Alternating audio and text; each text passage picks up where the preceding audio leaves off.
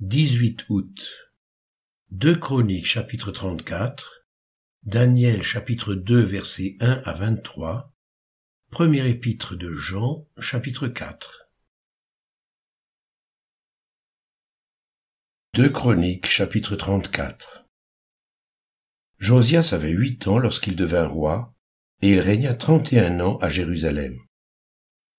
Il fit ce qui est droit aux yeux de l'Éternel, et il marcha dans les voies de David son père. Il ne s'en détourna ni à droite ni à gauche.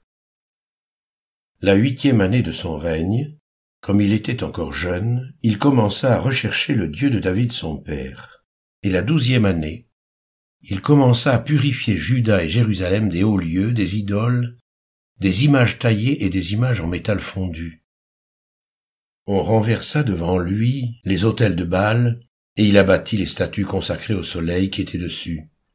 Il brisa les idoles, les images taillées et les images en métal fondu, et les réduisit en poussière, et il répandit la poussière sur les sépulcres de ceux qui leur avaient sacrifié, et il brûla les ossements des prêtres sur leurs autels. C'est ainsi qu'il purifia Juda et Jérusalem. Dans les villes de Manassé, d'Éphraïm, de Siméon, et même de Nephtali, partout au milieu de leurs ruines, il renversa les autels, il mit en pièces les idoles et les images taillées, et les réduisit en poussière, et il abattit toutes les statues consacrées au soleil dans tout le pays d'Israël. Puis il retourna à Jérusalem. La dix-huitième année de son règne, après qu'il eut purifié le pays et la maison, il envoya Chaphan, fils d'Atsalia, Maaséja, chef de la ville, et Joach, fils de Joachaz, l'archiviste, pour réparer la maison de l'Éternel son Dieu.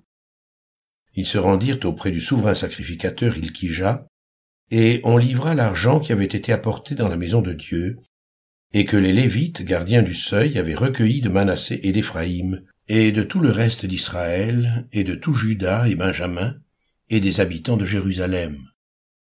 On le remit entre les mains de ceux qui étaient chargés de faire exécuter l'ouvrage dans la maison de l'Éternel et ils l'employèrent pour ceux qui travaillaient aux réparations de la maison de l'Éternel, pour les charpentiers et les maçons, pour les achats de pierres de taille et de bois, destinés aux poutres et à la charpente des bâtiments qu'avaient détruits les rois de Juda.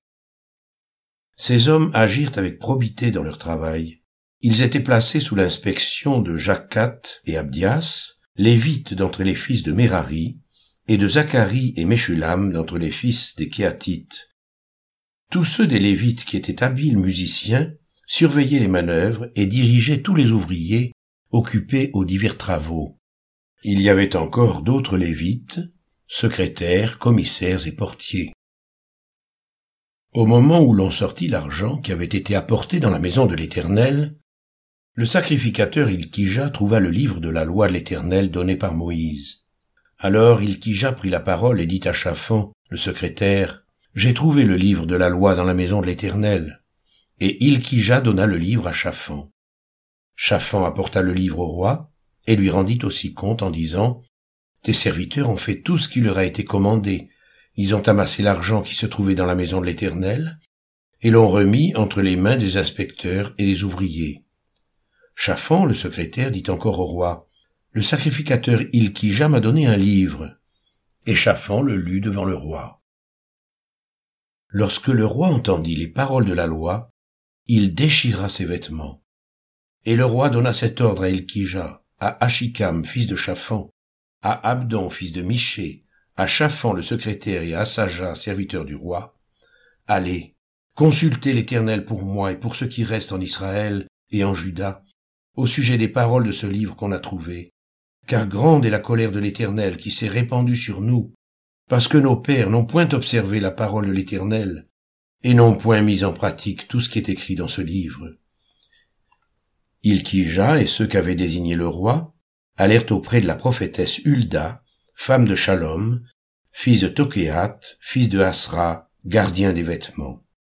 Elle habitait à Jérusalem dans l'autre quartier de la ville. Après qu'ils eurent exprimé ce qu'ils avaient à lui dire, elle leur répondit, ainsi parle l'Éternel, le Dieu d'Israël.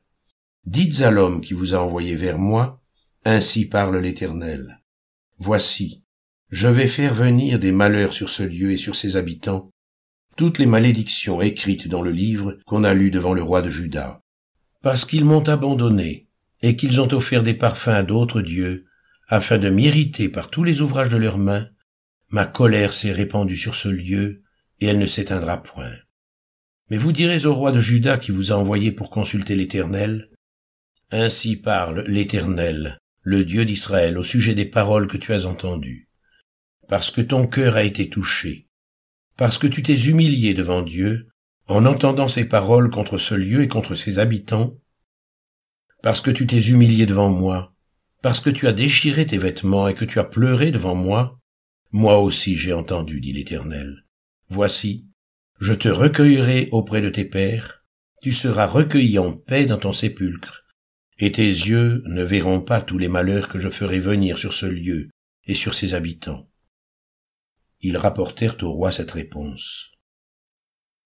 Le roi fit assembler tous les anciens de Juda et de Jérusalem, puis il monta à la maison de l'Éternel avec tous les hommes de Juda et les habitants de Jérusalem, les sacrificateurs et les Lévites et tout le peuple, depuis le plus grand jusqu'au plus petit. Il lut devant eux toutes les paroles du livre de l'Alliance qu'on avait trouvé dans la maison de l'Éternel.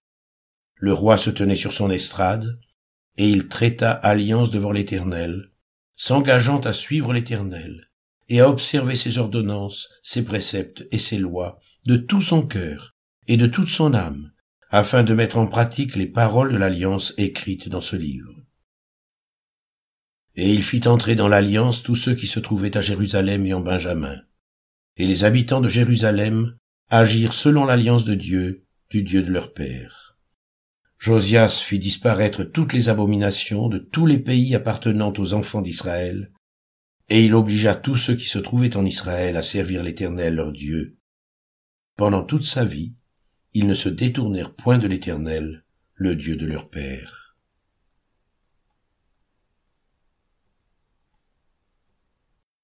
Daniel chapitre 2 versets 1 à 23 La seconde année du règne de Nebuchadnezzar, Nebuchadnezzar eut des songes. Il avait l'esprit agité et ne pouvait dormir.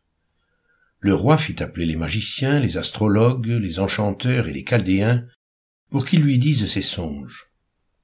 Ils vinrent et se présentèrent devant le roi. Le roi leur dit, J'ai eu un songe, mon esprit est agité, et je voudrais connaître ce songe. Les Chaldéens répondirent au roi en langue araméenne, Ô roi, vis éternellement, dis le songe à tes serviteurs, et nous en donnerons l'explication.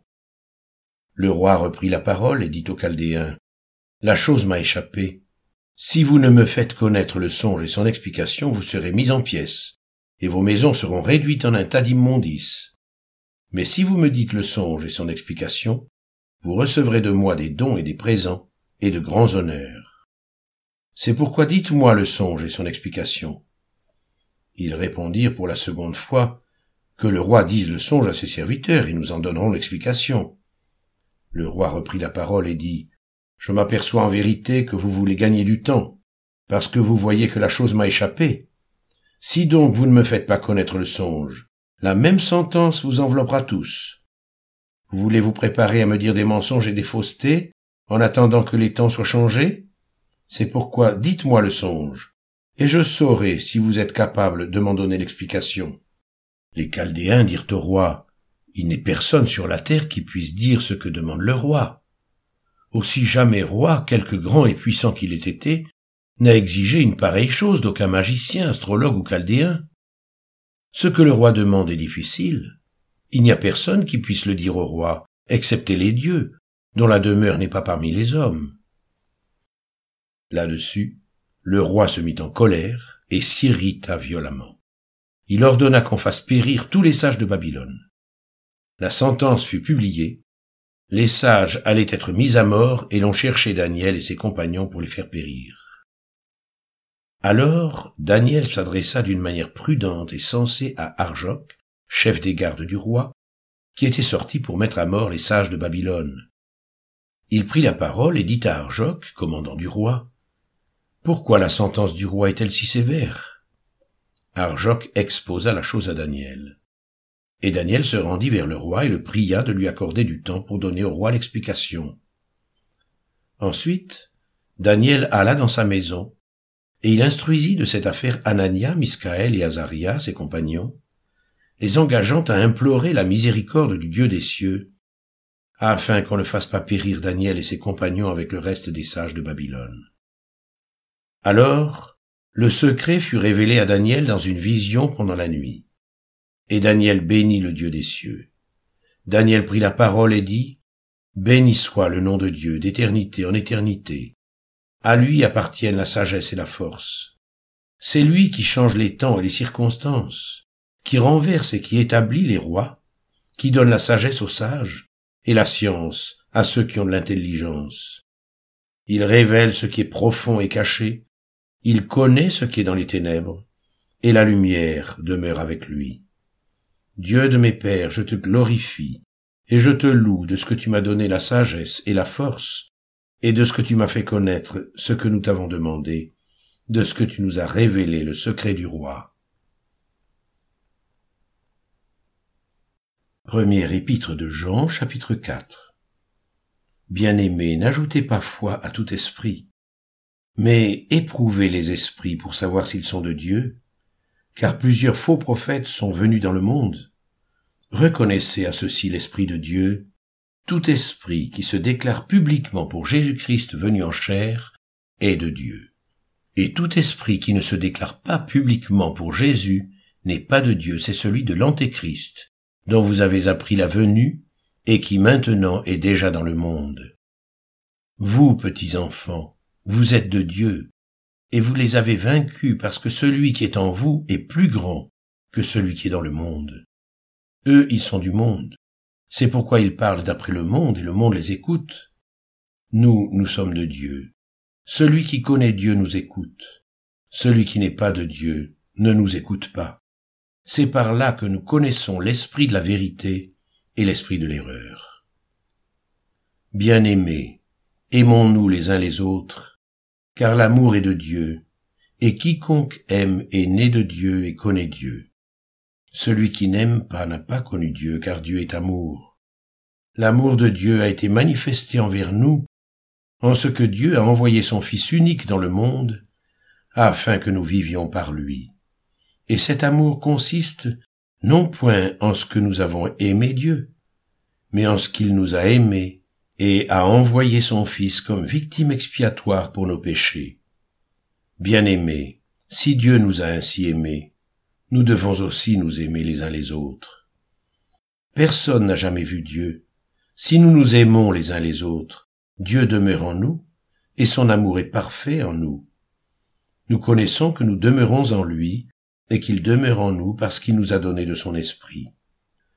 Et nous, nous avons vu et nous attestons que le Père a envoyé le Fils comme sauveur du monde.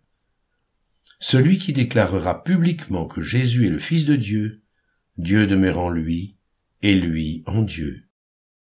Et nous, nous avons connu l'amour que Dieu a pour nous, et nous y avons cru. Dieu est amour. Et celui qui demeure dans l'amour demeure en Dieu, et Dieu demeure en lui. Tel il est, tels nous sommes aussi dans ce monde. C'est en cela que l'amour est parfait en nous, afin que nous ayons de l'assurance au jour du jugement. La crainte n'est pas dans l'amour. Mais l'amour parfait bannit la crainte. Car la crainte suppose un châtiment, et celui qui craint n'est pas parfait dans l'amour. Pour nous, nous l'aimons, parce qu'il nous a aimés le premier. Si quelqu'un dit j'aime Dieu et qu'il haïsse son frère, c'est un menteur. Car celui qui n'aime pas son frère qu'il voit, comment peut-il aimer Dieu qu'il ne voit pas? Et nous avons de lui ce commandement, que celui qui aime Dieu aime aussi son frère.